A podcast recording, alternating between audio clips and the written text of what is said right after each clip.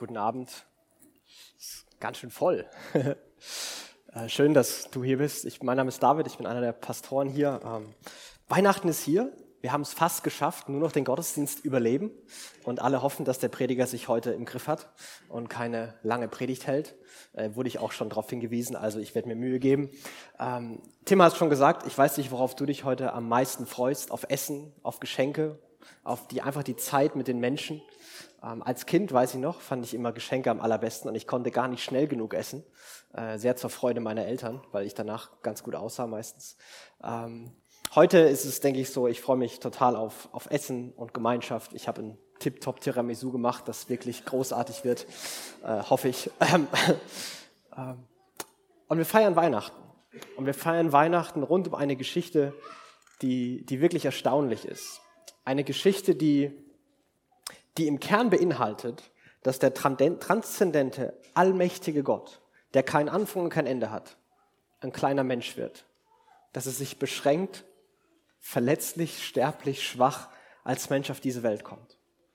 Und dieser große Gott, und das ist vielleicht noch erstaunlicher, kommt nicht in einem Palast, kommt nicht in der großen Hauptstadt, kommt nicht zu den wichtigsten Leuten, sondern dieser Geschichte, die wir gerade auch gehört haben. Da sind Maria und Josef, eine, eine junge Frau und ein, ein, junger Mann. Er ist Tischler, Zimmermann.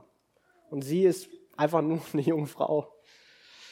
Da sind Hirten, die, die haben noch nicht mal einen Namen. Wir, wir wissen nicht, wer die sind. Ganz normale Leute in einer ganz kleinen Stadt in Bethlehem, in einem Dorf, wo, wo kaum einer gewohnt hat. Und dann kommt noch dieser Mann, der uns vorgestellt wird, Simeon. Und wir wissen auch ganz, ganz wenig über ihn. Wir wissen nur, wie er uns in den Versen 25, 26 vorgestellt wird. Er war ein Mann und dann heißt es, dass, dass der Geist Gottes auf ihm lag, dass er in einer, in einer Beziehung, einer Verbindung zu diesem Gott stand, dass er aus irgendeinem Grund wusste, dass Gott ihm ein Versprechen gegeben hatte.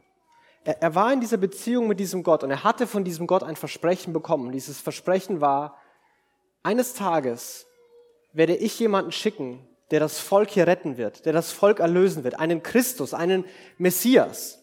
Und das war die Hoffnung aller Juden. Und aus irgendeinem Grund, zu diesem ganz normalen Simeon, sagt dieser Gott, und übrigens, du wirst ihn sehen. Du wirst nicht vorher sterben, bis du ihn gesehen hast. Und wir, Simeon wird uns vorgestellt als jemand, der, der mit dieser Beziehung mit Gott gelebt hat und sein Leben war geprägt von diesem Gott. Sein Leben war geprägt von diesem Versprechen. Er hat sein Leben und seine ganze Beziehung auf dieses Versprechen aufgebaut. Und ich finde es wirklich inspirierend, dass es da einen Mann gibt, der so eine Art von Beziehung zu Gott hatte, dass sie so sein Leben, Leben prägen kann, dass er sein ganzes Leben auf ein Versprechen hofft und er vielleicht gar keine Garantie hat, dass es wahr wird. Dass sein ganzes Leben etwas prägt, und vielleicht, vielleicht wird es nie passieren. Und ich, ich weiß nicht, wo, wo, wo du gerade stehst und was unsere Leben prägt, welche, welche Gedanken, welche Sehnsüchte, welche Vorstellungen, welche Versprechen unser Leben prägen und worauf, worauf wir unsere Leben stützen und gründen. Und ich glaube, und das ist das Erste, was ich sagen möchte, ich glaube, unsere Leben, wenn sie, wenn sie das erfüllen sollen, wenn sie das das hergeben sollen, was wir von unserem Leben erwarten, egal was das ist, dann müssen sie auf Versprechen gebaut sein. Die müssen auf Versprechen gebaut sein, die tatsächlich eintreten. Denn, denn viel zu oft erleben wir, dass Versprechen manchmal leer sind. Und vielleicht hast du das erlebt. Vielleicht haben Menschen dir was versprochen. Vielleicht haben sie versprochen, ich komme heute an Weihnachten vorbei und die sind nicht da. Vielleicht sind es ganz andere Dinge, wo, wo du leere Versprechen hattest. Vielleicht sind es Dinge, ähm, wo du dir vielleicht zu viel versprochen hast. Und es können gute Dinge sein, ganz alltägliche Dinge. Ich, ich erlebe ganz oft, wie ich in diesem, in diesem Denken, in diesem Muster bin, in diesem, wenn ich das erst habe und wenn das passiert, wenn ich diese Person kenne, wenn ich diese Sache habe, dann. Und ich habe ein neues Handy und ich freue mich ungefähr eine Woche. Und dann kommt dieses Gefühl zurück, dass was anderes, was anderes fehlt. Und ich bin dieses Jahr in eine neue Wohnung gezogen, eine eigene Wohnung und denke mir so, yes, endlich keine Menschen mehr. Und es ist cool für einen Monat. Und es ist immer noch gut, aber irgendwie kommt dieses, Gefühl zurück. Das kann es nicht sein. Das kann nicht alles sein. Und manchmal erleben wir, wenn wir lang genug auf etwas gehofft haben und immer geglaubt haben, wir brauchen mehr, wir brauchen noch etwas, wir brauchen doch noch einen nächsten Karriereschritt, wir brauchen doch noch ein bisschen mehr, wir müssen doch noch eine andere Beziehung haben, dann merken wir manchmal, dass wir scheinbar irgendwas nachrennen, was wir aber irgendwie nicht erreichen. Und manchmal stellt sich ein Gefühl ein, und vielleicht gerade in der Weihnachtszeit, dieses, diese Frage, hey, warum mache ich das eigentlich? Warum tue ich mir all das an? Warum tue ich mir den Stress auf der Arbeit an? Warum mache ich da eigentlich mit? Warum tue ich mir den Stress mit, mit Familie und Geschenke und dann auch noch Work-Life-Balance und was ich, was ich alles machen muss? Warum, warum tue ich mir alles an? Und vielleicht kommen diese, diese Fragen hoch und wir rennen was nach. Und, und ich glaube, es ist manchmal wirklich leicht, so ein bisschen zu resignieren, dass sich vielleicht Enttäuschung oder Bitterkeit einstellt. Sagen, ich habe es lang genug versucht, aber jetzt will ich nicht mehr. Das war's eben. Und vielleicht wurden manche schon oft genug enttäuscht, oft genug im Stich gelassen, dass sie sagen, ich verlasse mich auf gar keine Versprechen mehr. Ich verlasse mich nicht auf, was andere Menschen versprechen. Ich verlasse mich nicht darauf, was Sachen mir versprechen können. Ich verlasse mich nur auf eine einzige Person. Und das bin ich selbst. Ich bin der, der mein Schicksal in die Hand hat. Ich bin der Kapitän meiner Seele. Ich bin der, der mein Glück selbst schmiedet. Ich brauche kein Mitleid, ich brauche keine Hilfe. Ich mache das. Ich kann das. Und wenn es nicht klappt, dann bin ich wenigstens selber schuld und nicht die anderen. Und wir verlassen uns auf ein Leistungssystem, darauf, dass wir das können, darauf, dass wir das erringen. Und wenn sich bei leeren Versprechen manchmal Enttäuschung einstellt, weil das, was man geglaubt hat, was jemand einem sagt, nicht passiert, stellt sich bei einem Leistungsdenken, egal wie erfolgreich man ist, ein unglaublicher Stress und unglaublicher Druck ein. Man muss immer performen. Und alle, alle Beziehungen, die wir haben, alles in unserem Leben muss, glaube ich, mit Versprechen zu tun haben, die voll sind. Stell dir, stell dir folgende Situation vor. Du bist auf eine Hochzeit eingeladen und da heiraten zwei Menschen.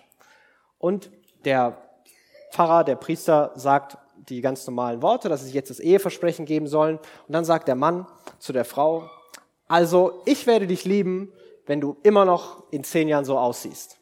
Und dann sagt der Mann zu der Frau, äh, die Frau zum Mann, und ich werde dich lieben, wenn du in zehn Jahren immer noch genauso viel Geld verdienst wie jetzt. Und ich wette, keiner von uns würde sich denken, oh, wie romantisch. Sondern du würdest vielleicht aufstehen und sagen, seid ihr euch sicher, dass ihr heiraten wollt? Ich glaube nicht, dass das eine Grundlage ist, auf der man eine Ehe oder ein Leben aufbauen kann. Und das gilt nicht nur für Ehen, das gilt für, für Eltern-Kind-Beziehungen. Wenn Eltern müssen ihren Kindern sagen können, egal was passiert, auch wenn du mal eine Vier in der Schule hast und auch wenn du Lebensentscheidungen triffst, mit denen ich nicht übereinstimme, ich werde dich immer unterstützen, ich werde dich immer lieben.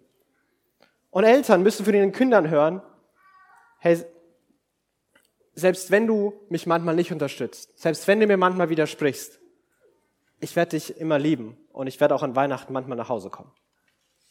Wir brauchen diese Versprechen, die sagen, egal was passiert, egal was kommt, in guten wie in schlechten Zeiten, in Höhen und in Tiefen, ich bin da. Ich bleibe bei dir. Versprechen, die ein Leben tragen können. Versprechen, die Beziehung tragen können. Und dazu gehört, dass eine Person ein Versprechen gibt, die glaubwürdig ist. Und ein Versprechen, das wir wirklich brauchen. Und ich glaube, dieser Simeon hatte beides. Er hatte aus dieser Gottesbeziehung heraus so eine Zuversicht, so einen Glauben, dass wenn da ihm ein Gott sagt, du wirst diesen Messias sehen, dann wird es nicht, wird es nicht leer sein. Das wird nicht verpuffen. Das wird passieren. Und dieses Versprechen, vielleicht war das seine größte Sehnsucht ein, für einen frommen Juden der damaligen Zeit war vielleicht die größte Sehnsucht, dass endlich der Retter, der Trost, die Hilfe kommt, die schon lange versprochen ist. Und dieser Simeon, der bekommt das Versprechen, hey, du darfst ihn sehen. Du ganz persönlich darfst ihn sehen. Und, und Simeon erlebt, wie dieser Gott sein Versprechen hält. Und wir lesen das in den, in den nächsten Versen, die ganz unscheinbar scheinen, aber wo es heißt, Vers 27, 28. Und er kam vom Geist geführt in den Tempel. Und als die Eltern das Kind Jesus in den Tempel brachten, um mit ihm zu tun, wie es braucht es nach dem Gesetz, da nahm ihn auf seinen Arm und lobte Gott. Und es sind kleine Verse, die fast wie ein Übergang wirken, aber in denen ganz, ganz viel drin ist. Und er kam vom Geist geführt in den Tempel. Vielleicht muss man sich das so vorstellen, dass Simeon an, an einem Morgen aufgewacht ist und aus irgendeinem Grund ganz sicher war, heute ist es soweit. Heute sehe ich den. Und er macht sich auf in den Tempel. Und es war im Judentum Brauch, dass die Kinder ähm, in einem bestimmten Alter in dem Tempel mit, mit Opfern quasi ein, eingeweiht wurden. Und da waren sicherlich mehr als ein Kind. Also Simeon kommt in einen Tempel mit 15 überforderten Eltern, weil sie schreiende Kinder auf dem Arm haben. Und Simeon aus irgendeinem Grund weiß, es sind nicht die 14 anderen, es ist dieses Kind. Und, und er läuft zu diesem Kind hin und er sieht ihn. Und, und wir hören nicht, dass Simeon an dem Tag besonders früh aufgestanden ist, um zu beten. Wir hören nicht, dass Simeon an dem Tag besonders große Opfer im Tempel gebracht hat. Wahrscheinlich hat Simeon manchmal gezweifelt, wahrscheinlich hat er manchmal Sorgen gehabt, wahrscheinlich hat er manchmal Fragen gehabt, wahrscheinlich war er manchmal frustriert. Aber all das wird nicht erwähnt. All das scheint nicht wichtig zu sein. Was wichtig zu sein scheint, ist, dass da ein Gott ist, der seine Versprechen immer hält. Dass da ein Gott ist, der diesem Simeon irgendwann diese Gewissheit gibt, heute ist es soweit. Dass er irgendwann auf ein Kind zuläuft und er hat noch nichts gesehen, er sieht nur ein schreiendes Kind vor sich und er weiß, der ist es. Und er erkennt etwas und er sieht etwas, was ihm eine unglaubliche Freude macht. Er hat erlebt, wie Gott ihm ein ganz persönliches Versprechen gegeben hat. Und Gott dafür gesorgt hat, dass dieses Versprechen eingehalten wird. Unabhängig von dem, was Simeon gemacht hat. Es ist egal, ob er gezweifelt hat, ge gehadert hat, ungeduldig war, ob er viel gebetet hat, viel geopfert hat oder nicht. Ob er einmal im Jahr im Tempel war oder jeden Tag. Gott gibt ihm die Gewissheit. Gott sorgt dafür, dass das Versprechen, das Gott gegeben hat, wahr wird. Weil Gott seine Versprechen immer hält. Gott hält seine Versprechen immer. Und so wunderbar es ist, dass Menschen uns versprechen, sie werden uns lieben in Höhen und Tiefen. Und so, so gut es ist, das zu erleben. Und manche von uns haben das Glück, dass sie das erleben dürfen. Trotzdem ist jeder Mensch irgendwann mal schwach. Trotzdem ist jeder mal, mal fehlerhaft. Und selbst die besten Ehepaare, selbst die besten Freundschaften, selbst die besten Eltern-Kind-Beziehungen. Ihr könnt sicherlich Geschichten erzählen, dass da manchmal Enttäuschung, Trauer, Zweifel da ist. Das macht die Beziehung nicht schlecht. Aber da, da ist was da. Und vielleicht merken wir manchmal, hey, gibt's da noch mehr? Gibt's da noch eine Grundlage, die, die tiefer ist, die breiter ist, die, die selbst dann trägt, wenn, wenn alles andere mir um die Ohren fliegen würde. Und Simeon hat diese Grundlage gefunden. Diese Grundlage war in einem Gott, der mir ein Versprechen gibt.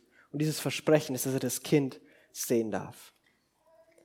Und woran all das hängt, ist an dem, was er in diesem Kind sieht. Was er in diesem Kind sieht. Und er beschreibt das in den, in den kommenden Versen. Er hat ein Kind auf den Arm, ein alter Mann. Und er sagt, Herr, nun lässt du deinen Diener in Frieden fahren, wie du gesagt hast. Denn meine Augen haben deinen Heiland gesehen, das Heil, das du bereitet hast vor den Völkern. Ein Licht zur Erleuchtung der Heiden, zum Preis deines Volkes Israels. Herr, nun lässt du deinen Diener in Frieden fahren.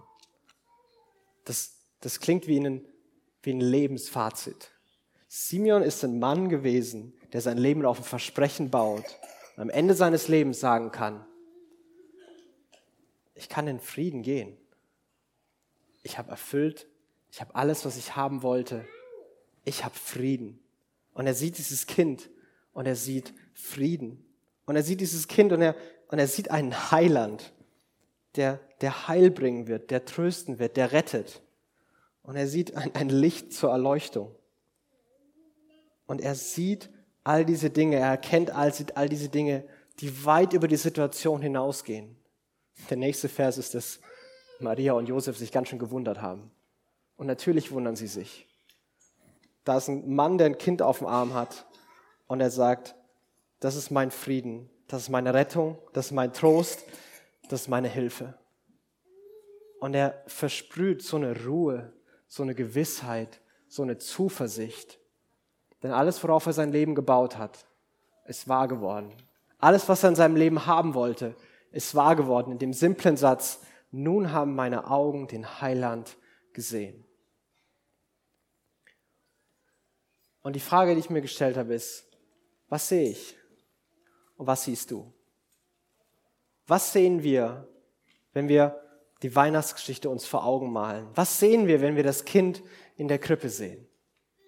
Sehen wir eine schöne Weihnachtsgeschichte, ein, ein tolles Märchen, das eben dazugehört? Sehen wir christliche Tradition, die für Familie und für Werte wichtig ist? Was sehen wir? Sehen wir, wie, wie, wie Simeon einen, einen Frieden? Sehen wir Rettung? Sehen wir Hoffnung? Sehen wir Freiheit? Sehen wir das? Sehen wir, dass da, dass dieses Kind das Versprechen Gottes ist? Ich bin bei dir. Dass Gott den weiten Weg auf sich, aus dem Himmel auf die Erde auf sich genommen hat, um als Mensch bei uns Menschen zu sein, um uns zu versprechen, ich bin bei dir.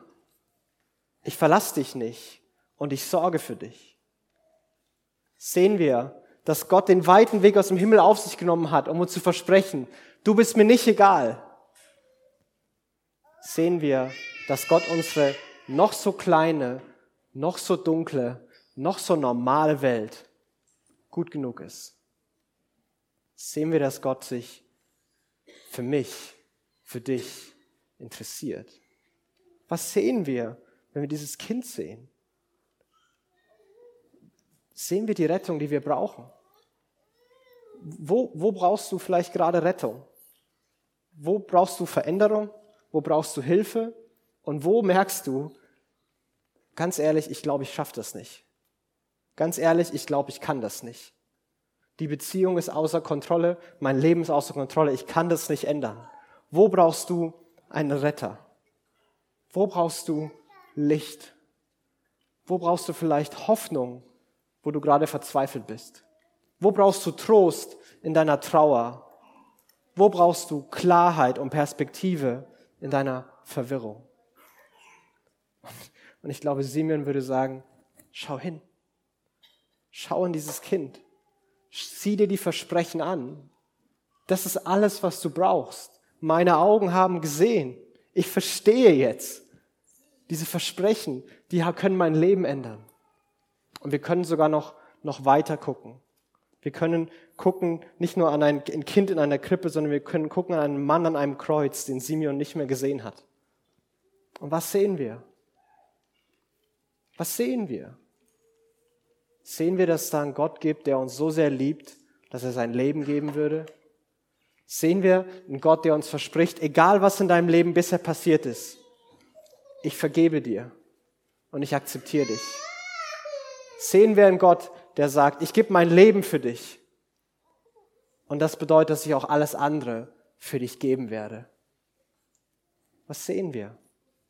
Was sehen wir in dem Kind in der Krippe? Was sehen wir, wenn wir den Mann am Kreuz sehen? Und ich glaube, wenn wir beginnen, die Versprechen zu sehen, wenn wir beginnen zu sehen, wer dieser Jesus ist, was das für uns einen Einfluss auf unser Leben haben kann, dann kann das alles ändern. Das kann die, die, die Dinge, wo wir vielleicht enttäuscht sind, wo wir bitter sind, die kann das in Freude verwandeln, weil wir die Versprechen haben, ich bin bei dir, ich lass dich nicht alleine, ich lass dich nicht leer zurück. Wo können sich der, der Stress und der Druck, unter den wir uns manchmal selber stellen, wo kann der sich in Frieden und Ruhe verwandeln? weil wir sehen, dass da ein Gott ist, der sagt, ich liebe dich, du bist schon lange gut genug und ich werde dich nie verlassen. Ich helfe dir. Du musst es nicht alleine machen, ich helfe dir. Wo sehen wir, wo können, kann sich Hass in Liebe verwandeln, weil dann Gott ist, der sagt, ich vergebe dir? Wo kann sich Gefangenheit und Schuld und Scham in Freiheit verwandeln, weil dann Gott sagt, ich kenne dich und ich liebe dich? Was sehen wir? Und ich glaube, diese Frage ist so herausfordernd, so überfordernd. Denn das zu sehen, was Simeon gesehen hat, das Versprechen Gottes zu sehen, das in diesem Kind hängt, das ist ein Geschenk Gottes. Simeon hat es nicht von sich selbst gesehen, sondern Simeon hat das von Gott geschenkt bekommen, dass er das sehen konnte. Und ich glaube, dass Gott dieses Geschenk uns heute auch noch geben will. Ich weiß nicht, welches Versprechen du Gottes du gerade brauchst. Ich weiß nicht, was du in dieser Krippe sehen musst, damit in deinem Leben eine Friede, eine Freude, eine Freiheit zurückkommen kann. Aber ich weiß, dass es ein Geschenk Gottes ist. Und ich weiß, dass heute Weihnachten ist. Und deswegen möchte ich beten und Gott bitten, dass er uns dieses Geschenk gibt, jedem von uns, so wie wir es brauchen. Himmlischer Vater, ähm, du bist ein Gott, der seine Kinder liebt, du bist ein Gott, der die Menschen liebt. So sehr hast du die Welt geliebt, dass du Jesus auf diese Welt geschickt hast. Und Jesus, wir sind in Gedanken gerade an, an tausend Orten, aber wir beten, dass du in den kommenden Momenten jetzt oder in Gesprächen später oder wenn wir heute Abend im Bett liegen, dass du uns sehen lässt, was du uns versprechen willst. Dass du uns in unsere Herzen schreibst, dass du uns liebst, dass du für uns sorgst, dass du uns nicht vergessen hast, dass du uns helfen willst, dass du uns frei machen kannst. Vater, du weißt, was jeder von uns sehen muss. Und Vater, wir können nur bitten, dass du uns das schenkst. Diese Geschichte ist so unglaublich und so erstaunlich dass es dein Geist braucht und dein Wirken braucht, dass wir sehen können. Und Vater, so bete ich, lass uns neu sehen, lass uns neu erleben, wer du bist und welche Versprechen du uns in diesem Kind in Weihnachten geben willst. Amen.